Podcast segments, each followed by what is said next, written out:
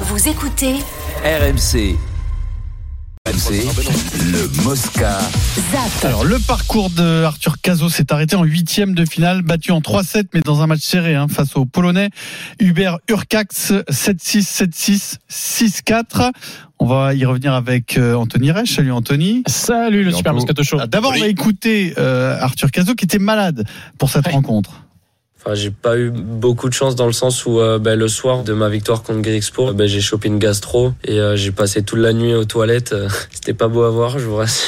C'était un peu une zone de guerre dans mes toilettes. J'ai passé une nuit très compliquée et hier, j'ai pas pu du tout m'entraîner. J'étais sous mes docs toute la journée et essayer de récupérer comme je pouvais. De toute façon, je m'étais préparé mentalement à ce que voilà, je sois un peu plus dans le dur aujourd'hui physiquement. Pendant deux sets, je dirais, ça m'a pas trop gêné. Après, à partir du troisième, j'arrivais plus à manger quoi que ce soit et à boire. J'avais l'est- mon estomac qui disait non et j'avais euh, plein de nausées en fait. C'est pas ça qui m'a fait perdre le match et Hubert, il a juste été meilleur que moi aujourd'hui. Alors Anthony, euh, on a vu quand même un match euh, où il était totalement au niveau. Euh, on Oui. sait pas, on sait pas ce que ça lui a coûté euh, d'avoir cette gastro, mais il était bien au niveau du euh, Urcax. J'ai toujours du mal Urcax. à, di- à dire son nom. Hubert, des Polonais qui s'appellent Hubert, ça comprend les rues. polonais, euh, membre du top 10 mondial. Oui, il a été au, au niveau. Arthur Cazot, évidemment, c'est la fin de la, de la belle aventure pour la sensation euh, tricolore de cet Open euh, d'Australie. Mais à 21 ans, on le rappelle, il était bénéficiaire de cette wildcard de réciprocité. C'est les invitations mutuelles que se font les, les fédérations pour un joueur ou une joueuse sur les grands chelems. Donc là, la fédération australienne avait accordé cette invitation à la fédération française. Et euh, il a vraiment crevé l'écran après avoir démoli euh, Greg Sport, le néerlandais, ou encore euh, fait cet exploit face à Runeux. Il a rivalisé, il a réussi à, aller chercher quand même deux jeux décisifs sur les deux premiers sets face à Urkac, ce qui n'est pas euh, facile à faire, mais la machine polonaise était vraiment trop bien huilée. C'est vrai que sur le troisième set, on a vu qu'il baissait parfois un petit peu de rythme, et c'est là où il a fait appel notamment au, au médecin du tournoi euh, à cause de, ses maux de ventre, Arthur Cazot. Mais ce qui est sûr, c'est qu'il a pris rendez-vous. Euh, pour la suite, sa saison va, va totalement changer. Il va rentrer euh, dans le top 100 largement puisqu'il va être aux alentours de la 82e, 83e place mondiale, ce qui va lui ouvrir des portes assez euh, importantes sur les prochains tournois. Ça sera notamment une des têtes d'affiche euh, du tournoi de Montpellier, euh, la- sa ville d'origine la, la semaine prochaine. Et on a vu un, un jeune joueur combatif, plein d'avenir et qui a des, des sacrées qualités à faire valoir sur le terrain. Alors justement, on va l'écouter faire son bilan avec notamment au deuxième tour cette victoire sur le numéro 8 mondial Holger Rune. C'est sûr, ça va me servir pour la suite de ma carrière et, la suite de la saison. Et je vais essayer de vraiment de me servir de cette aventure australienne pour être un meilleur joueur. Apparemment, j'allais être vers la 83e place. C'est sûr, je suis content d'avoir intégré le top 100. euh, surtout que là, j'ai pas beaucoup de points à défendre jusqu'au gazon. Je vais pouvoir faire euh, plus de tournois ATP. Je me rapproche euh, aussi petit à petit du, du top 50. Donc voilà, je le garde en tête. Mais après, là, je vais garder quand même la même philosophie dans le sens où je vais me concentrer sur mon jeu, ce que je sais faire de bien et continuer à bien bosser voilà l'entraînement avec mon équipe. Le niveau qu'on a vu là sur euh, la quinzaine, ça peut te permettre de gagner un tournoi comme Montpellier, Steve? Ouais, ouais, clairement, clairement. Euh, c'est un 250 à Montpellier, donc il, peut- il peut le gagner. Maintenant, la grande différence entre l'avant Open d'Australie et l'après Open d'Australie pour Arthur Cazot, c'est qu'aujourd'hui c'est terminé la surprise. Euh, c'est qu'il va être attendu à chaque tournoi par nous déjà, euh, la média, les, les médias et la presse, et, les podiums. et, et, et par, et par les, oui, par les podiums aussi. Et, et- et- et par les, et par les adversaires. Là, il a fait, il a profité un peu de, de, de- bah, personne ne le connaissait, mais là, voilà, tu joues Arthur Cazot, qui a, qui a pas grand, Non, mais qui a pas le fait grand connaissait chose. pour le coup. Oui, Rouneux, mais en gêne. En gêne, donc à un moment donné, Holger Rouneux, quand tu es top 10 et que tu dis, bah, ce mec-là, il m'a battu 5 fois quand j'étais jeune, mais il est encore 120e mondial, c'est que bon, il doit y avoir un gap euh, euh, entre nous deux. Finalement, c'est pas le cas.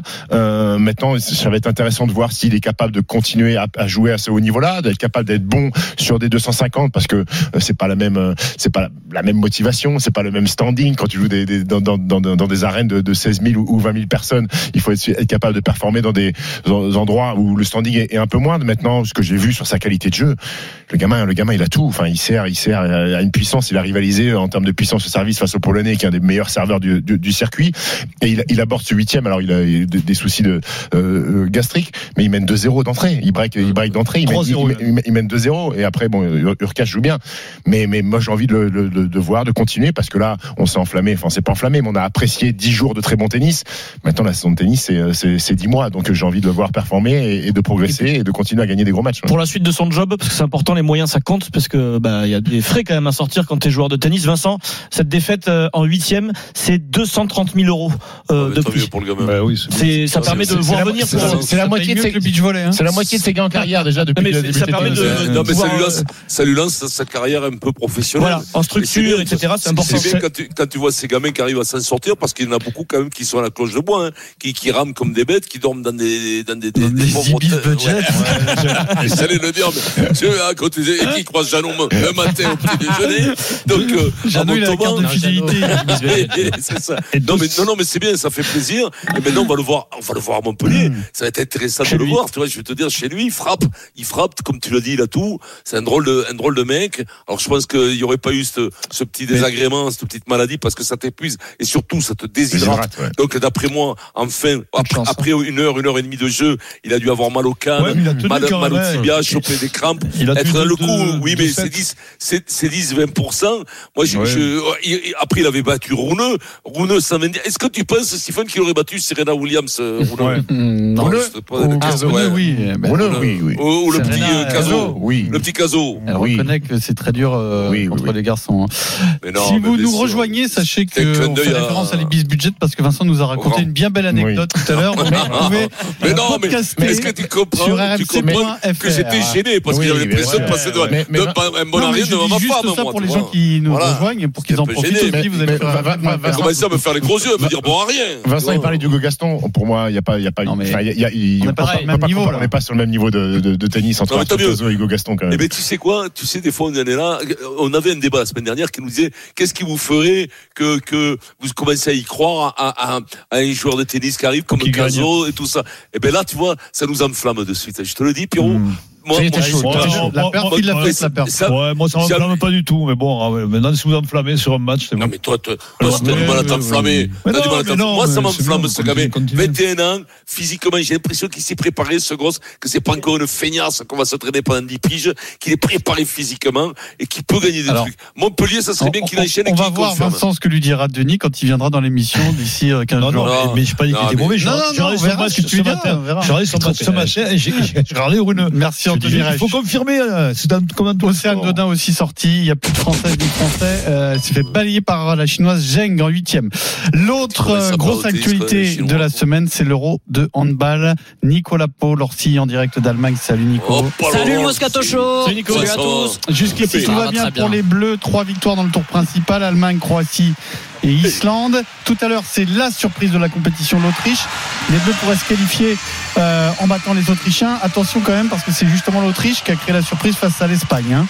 Oui, l'Autriche qui s'est jamais qualifiée pour une demi-finale de, de l'Euro et qui va jouer contre nous, bah, la qualif et la première place aussi parce que c'est une des grosses infos du match de ce soir alors qu'il reste encore euh, deux rencontres pour les Bleus dans ce tour principal, l'Autriche et la Hongrie. La France peut dès ce soir être qualifiée pour les demi-finales si tu bats l'Autriche et même être euh, premier, assuré de finir première de, de sa poule et donc d'avoir une demi-finale un peu plus euh, facile sur le, sur le papier, surtout d'éviter le Danemark. Si les Allemands euh, battent les, Hongrois, ce qui est totalement dans les cordes de, l'Allemagne. Donc ça peut être une superbe soirée pour le, pour le handball français. Euh, tous les voyants sont au vert côté équipe de France, même si tu le disais, Pierrot, Guillaume Gilles, le sélectionneur, se méfie de l'Autriche. Écoutez-le.